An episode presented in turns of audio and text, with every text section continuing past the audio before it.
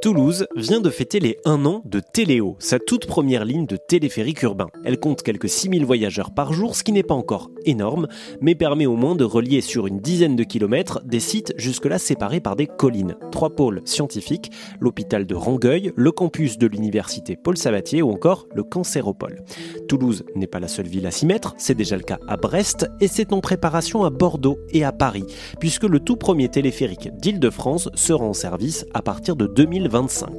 J'ai contacté Jean-Michel Latte, patron du réseau de transport toulousain Tisséo et adjoint au maire. Je lui ai demandé si Téléo avait servi d'exemple pour d'autres villes. Écoutez sa réponse. En un an, on a dépassé la 50e délégation venue voir le dispositif. Alors, les délégations viennent de partout.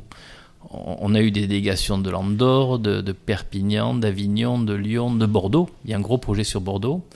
Euh, et donc, on reçoit avec grand plaisir euh, toutes ces populations, tous ces groupes qui viennent euh, avec des projets plus ou moins avancés.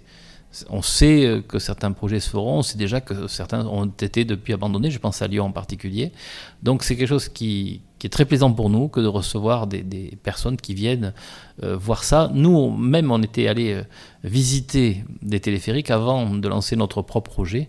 On était allé plutôt vers les Alpes pour ça. Mais voilà, donc ça fait partie du job que de montrer comment les choses se font. Euh, la France a une caractéristique, c'est qu'on a très peu de téléphériques urbains. Alors qu'en Amérique du Sud, par exemple, vous avez énormément de téléphériques urbains. D'autant plus que euh, les met en place, d'autant plus facilement que les, habitants ne sont pas inquiets de savoir qu'ils sont survolés par euh, une cabine. En France, c'est plus délicat. En France, c'est mal perçu. Donc il faut trouver des solutions. Alors, puisqu'on est dans l'échange de bons procédés, le téléphérique urbain euh, à Paris, dans le Val-de-Marne, euh, va mettre en place sur ses cabines des toitures végétalisées, une gestion des eaux de ruissellement raisonnées, des structures qui ne dénaturent pas les paysages. Euh, est-ce que vous avez réfléchi à ce genre de choses-là à Toulouse?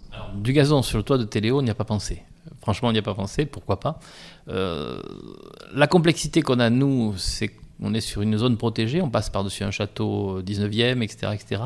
Et donc, c'est l'architecte des bâtiments de France qui a eu euh, ce fan cut, comme on dit, le, droit de regard sur notre dispositif. Alors, ce sont des cabines qui ont été designées par Pininfarina, l'italien, et euh, qui ont une belle allure. Mais c'est vrai qu'on n'a pas du tout pensé à mettre du gazon sur, sur le toit.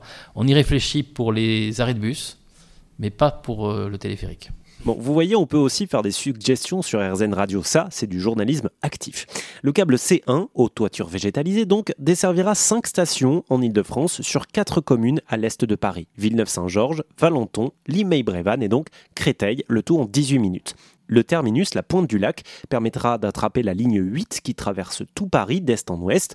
L'ouverture des cabines se fera de plein pied, pas d'escalator donc, pour permettre une meilleure accessibilité. Les cabines de 10 places circuleront à raison d'une toutes les 30 secondes, 7 jours sur 7, et seront aménagées pour les personnes à mobilité réduite. Cela participera, selon la RATP, à relier ces villes du Val-de-Marne, aujourd'hui uniquement desservies par des bus. Notez qu'un collectif s'opposait à la construction des pylônes, jugeant que les cabines passaient trop près de leurs fenêtres, mais ce collectif a débouté par le Conseil d'État. Infos, tracés et images sont à retrouver sur notre site, toujours le même, erzen.fr.